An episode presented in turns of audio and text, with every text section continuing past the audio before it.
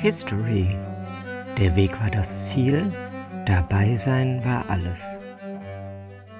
Hallo, mein Name ist Jessica. Herzlich willkommen zur vierten Folge meines historischen Reisepodcasts Voyage to Go History, mit dem ich euch mitnehme auf die abenteuerlichsten Reisen, die uns aus der Vergangenheit überliefert sind und die unseren Blick auf die Welt bis heute bestimmen.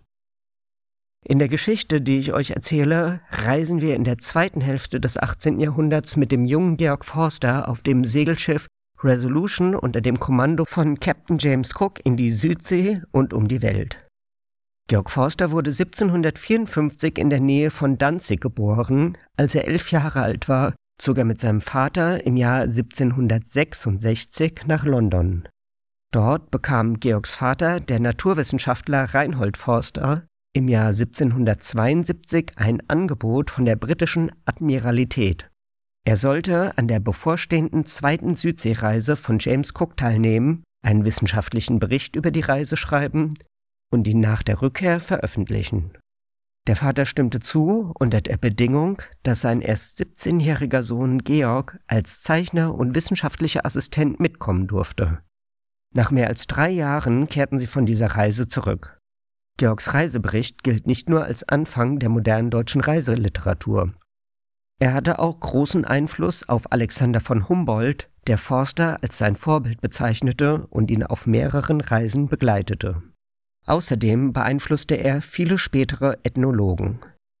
Forsters Erzählungen und Gedanken drehen sich immer um die Grundlagen des Menschseins, besonders um das faszinierende soziale Verhalten von Einzelpersonen und Gruppen. In den kommenden Folgen dieses Podcasts werden wir also in die Tiefen dieses literarischen Abenteuers eintauchen. Dabei segeln wir nicht nur um die Welt, sondern erforschen auch die Essenz der Menschlichkeit. Seine Reiseerzählung ist im Deutsch von Goethe geschrieben. Um es verständlicher zu machen, habe ich es weitgehend in heutiges Deutsch übertragen. Georg Forsters Wissen stammt aus der zweiten Hälfte des 18. Jahrhunderts. Deshalb wird uns im Voyage to Go History Podcast ein KI-Erzähler zusätzliche Informationen und Hilfestellungen geben.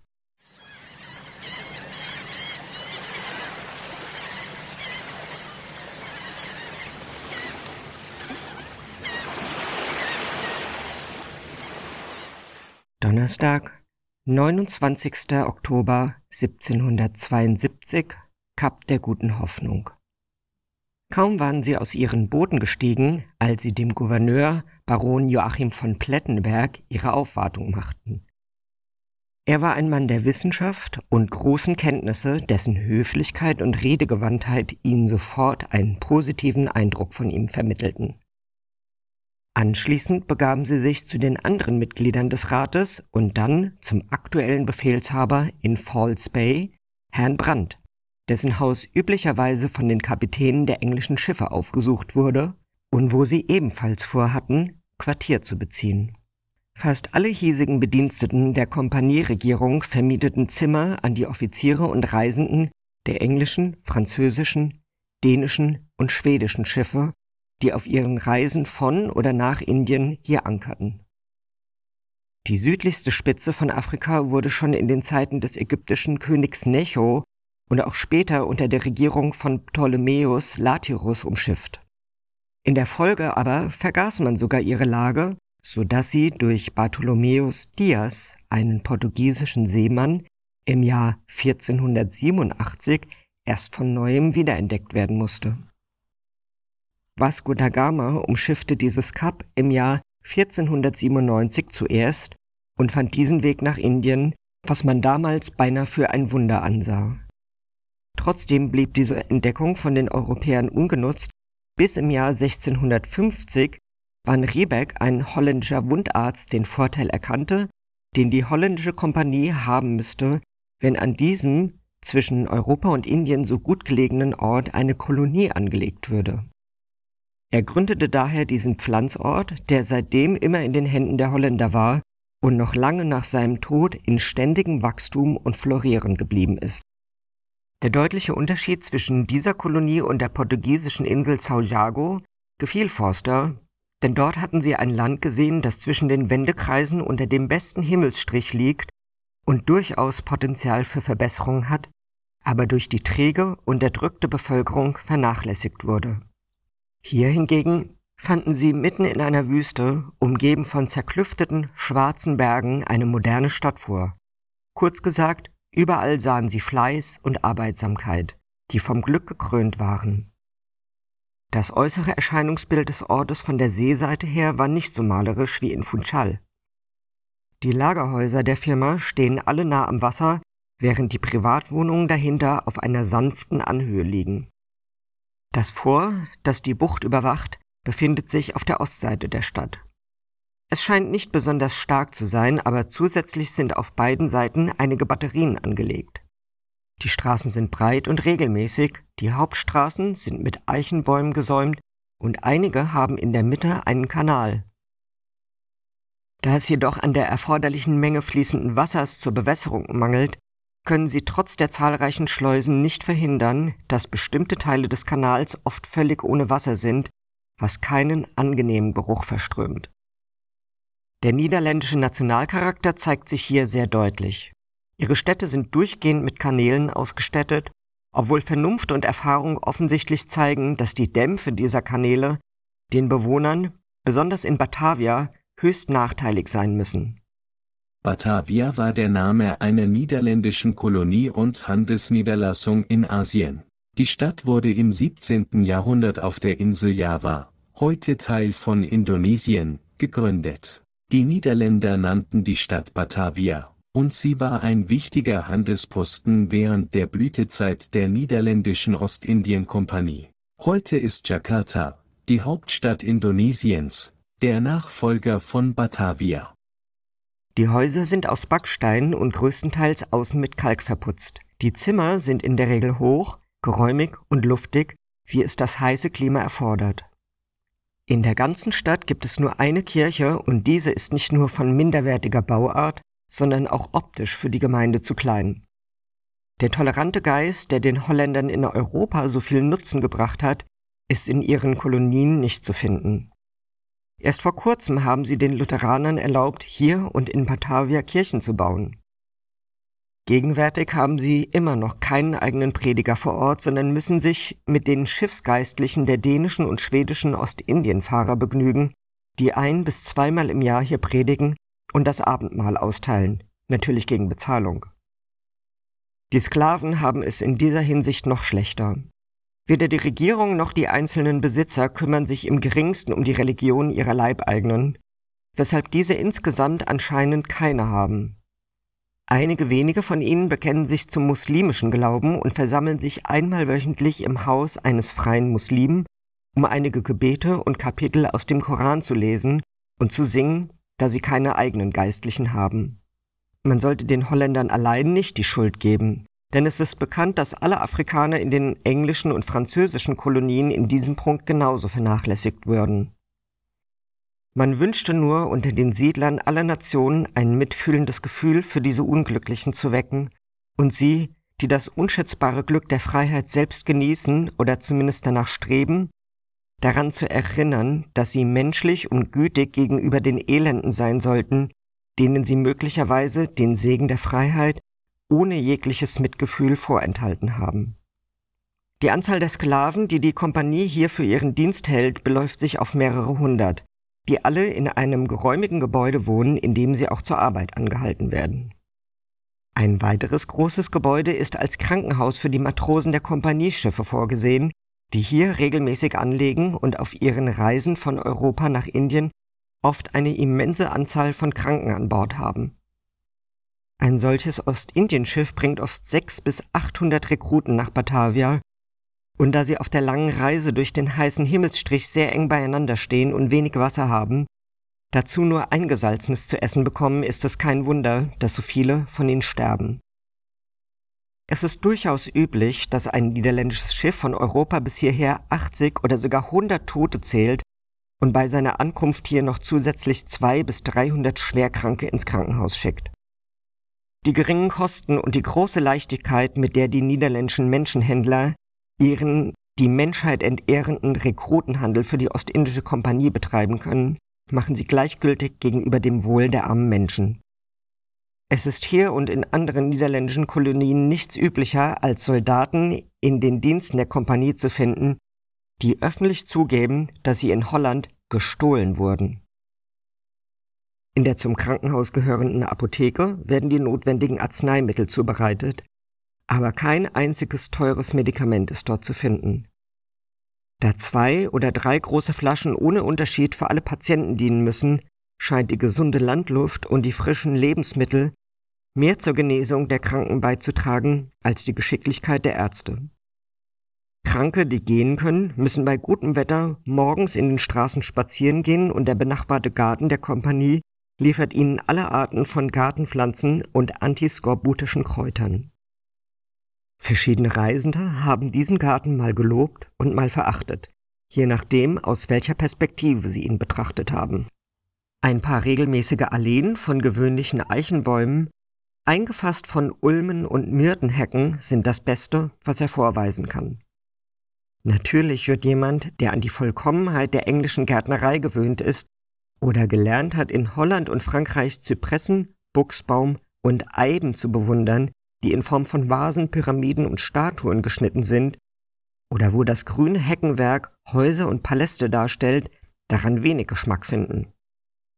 Wenn man jedoch berücksichtigt, dass diese Bäume zu Beginn des aktuellen Jahrhunderts mehr zum Nutzen als zur Schönheit gepflanzt wurden, dass sie gleichzeitig den Küchengarten des Krankenhauses vor Stürmen schützen, die sehr heftig sind, und schließlich sie die einzigen schattigen und kühlen Spaziergänge für Reisende und Kranke in dieser heißen Gegend darstellen, ist es wohl nicht zu verwundern, dass einige ihn als einen reizenden Lustort bezeichnen und andere ihn mit stolzer Verachtung als Bettelmönchsgarten.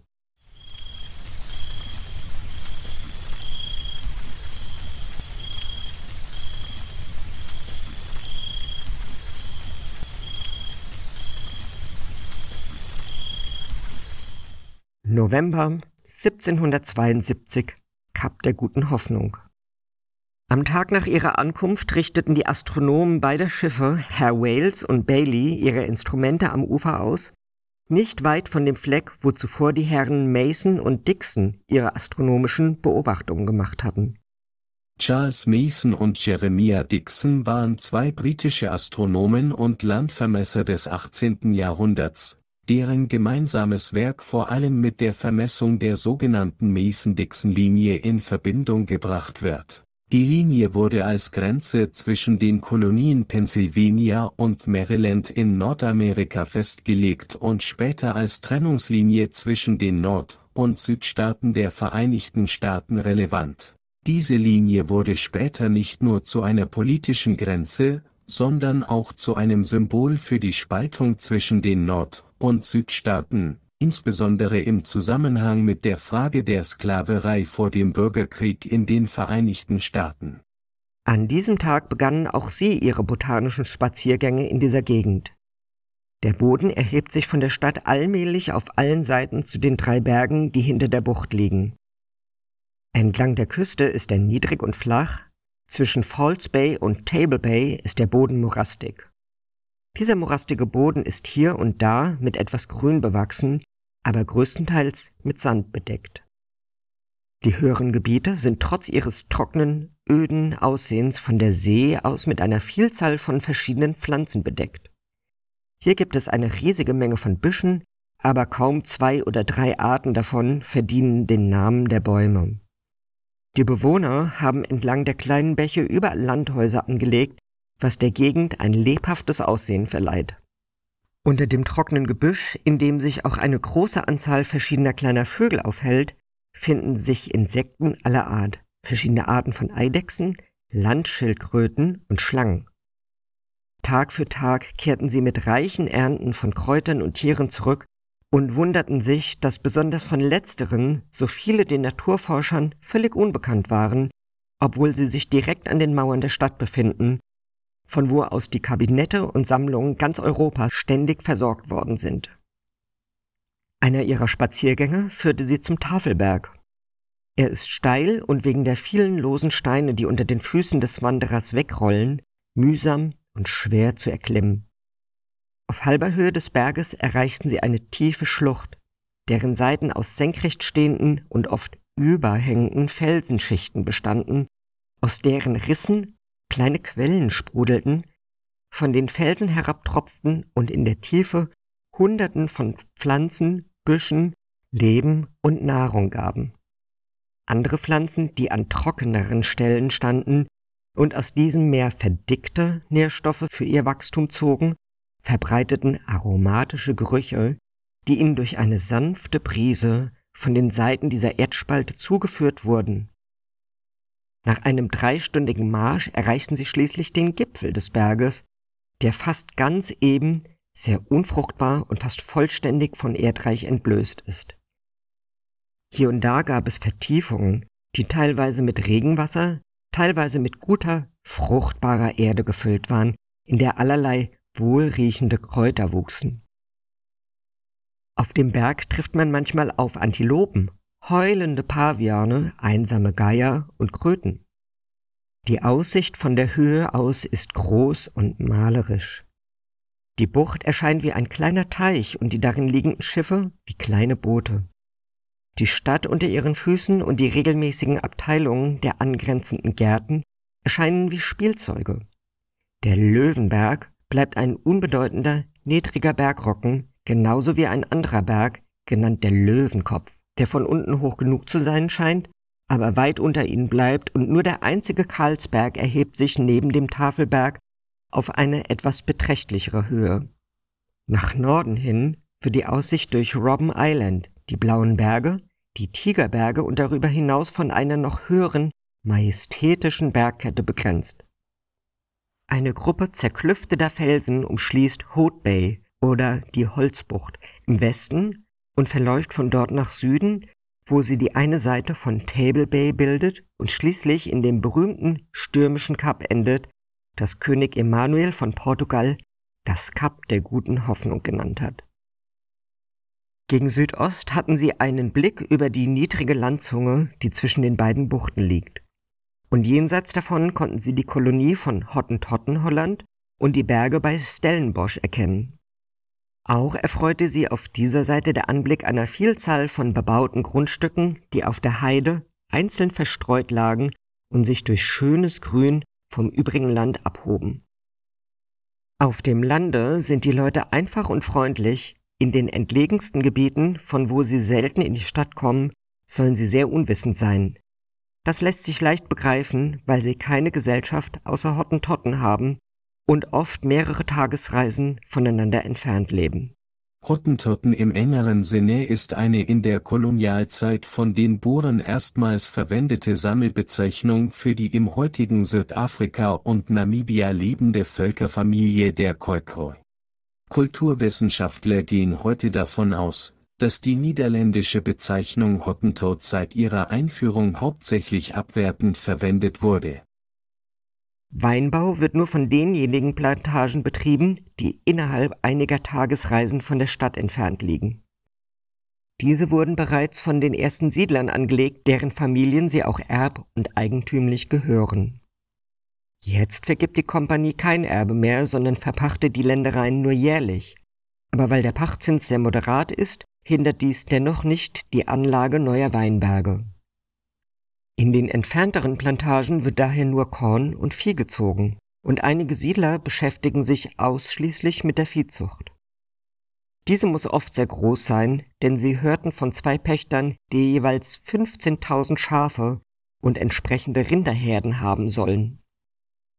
Daneben gibt es viele, die sechs bis 8.000 Schafe haben und große Herden davon zur Stadt treiben. Aber Löwen, Büffel und die Schwierigkeiten einer so weiten Reise reduzieren diese Herden oft, bevor sie sie zum Marktplatz bringen können. Sie nehmen bei solchen Gelegenheiten in der Regel ihre Familien mit und verwenden dazu große Wagen, die mit Leinwand oder Leder über Tonnengurte gespannt bedeckt sind und von acht, zehn oder sogar zwölf Ochsen gezogen werden. Neben Schlachtvieh bringen sie auch Butter und Schafstalg mit, ebenso wie Fleisch und Haut vom Flusspferd sowie Löwen- und Nashornfälle auf den Markt. Für die Bewirtschaftung ihrer Felder und Viehzucht halten sie sich teilweise Sklaven, mieten auch oft einige ärmere Hottentotten dazu, die vom Stamm der sogenannten Boschmanns oder Waldmenschen sind. die kein eigenes Zuchtvieh haben, sondern sich von Jagd und Raub ernähren. Wohlhabende Pächter helfen Anfängern, indem sie ihnen eine Herde von 400 bis 500 Schafen anvertrauen, um sie auf abgelegene, gute Weiden zu treiben. Dafür lassen sie ihnen die Hälfte der Lämmer und so werden sie in kurzer Zeit genauso wohlhabend wie ihre Wohltäter. Nachdem sie sich zwei Stunden lang an diesen Schönheiten erfreut hatten und die Luft begann sehr kalt und scharf zu werden, dachten sie an ihre Rückkehr. Alpen, die Residenz von Herrn Kersten, dem damaligen Kommandanten in Falls Bay, war der letzte Ort, den sie auf dieser Seite besuchten. Hier wurden sie mit echter Gastfreundschaft empfangen, die der Besitzer dieser Plantage aus Deutschland, seinem Heimatland, mitgebracht und unverändert bewahrt hatte. Es war also kein Wunder, dass sie während der wenigen Tage, die sie in dieser Gegend verbrachten, diesen Ort zum Mittelpunkt ihrer botanischen Streifzüge machten. Ihre Expeditionen waren äußerst erfolgreich und sie brachten immer so beeindruckende Ladungen nach Hause, dass sie ernsthaft besorgt waren, dass es trotz aller unermüdlichen Anstrengungen für beide nicht möglich sein konnte, eine solche Menge von Pflanzen zu sammeln, zu beschreiben, zu zeichnen und aufzubewahren, wie sie in diesen unerforschten Ländern zu finden hofften und die anscheinend größtenteils noch neu und unbeschrieben sein mussten. Wenn sie also keinen Teil der Naturgeschichte vernachlässigen wollten, war es für sie sehr wichtig, einen geschickten Assistenten zu finden. Und sie betrachteten es daher als einen sehr glücklichen Zufall, den Gelehrten Dr. Sparmann hier anzutreffen. Er hatte unter dem Vater der Kräuterkunde, dem großen Ritter Karl von Linné, studiert, dann eine Reise nach China unternommen und anschließend eine zweite Reise zum Kap gemacht, um sein Wissen zu erweitern. Die Idee, in völlig unbekannten Ländern neue Naturschätze zu sammeln, nahm ihn so sehr ein, dass er sich sofort dazu entschloss, mit ihnen um die Welt zu segeln. Sie haben während dieser gesamten Zeit einen leidenschaftlichen Freund der Naturgeschichte, einen erfahrenen Arzt und ein Herz in ihm gefunden, das zu den edelsten Gefühlen fähig und würdig eines Philosophen ist. Während ihres Aufenthalts erneuerten ihre Leute die Takelage, reinigten und reparierten die Außenseiten des Schiffes und beschafften Brandwein sowie andere Bedürfnisse für die Mannschaft. Außerdem wurden einige Widder- und Mutterschafe an Bord gebracht, die als Geschenke für die Einwohner in der Südsee bestimmt waren. Jedoch brachte die lange Dauer ihrer Reise und die Fahrt zum kalten Südpol diese Tiere so herunter, dass dieses gute Vorhaben gänzlich vereitelt wurde. Um ihre Untersuchungen in der Naturgeschichte zu erleichtern und so weit wie möglich auf alles vorbereitet zu sein, schafften sie sich auch einen Hühnerhund an, damit dieser bei der Jagd eventuell erlegtes Federwild oder andere Beute, die ins Wasser oder Gestrüpp gefallen war, herausholen sollte. Es kostete jedoch viel Mühe, ein solches Tier aufzutreiben, und sie mussten einen enormen Preis dafür bezahlen, obwohl es ihnen anschließend wenig Dienste leistete. Diese Tatsache mag an sich sehr überflüssig und unbedeutend erscheinen, beweist jedoch zumindest, wie viele Kleinigkeiten, die dem Leser kaum auffallen, ein Reisender beachten muss, der seine Zeit optimal nutzen und auf alles vorbereitet sein will.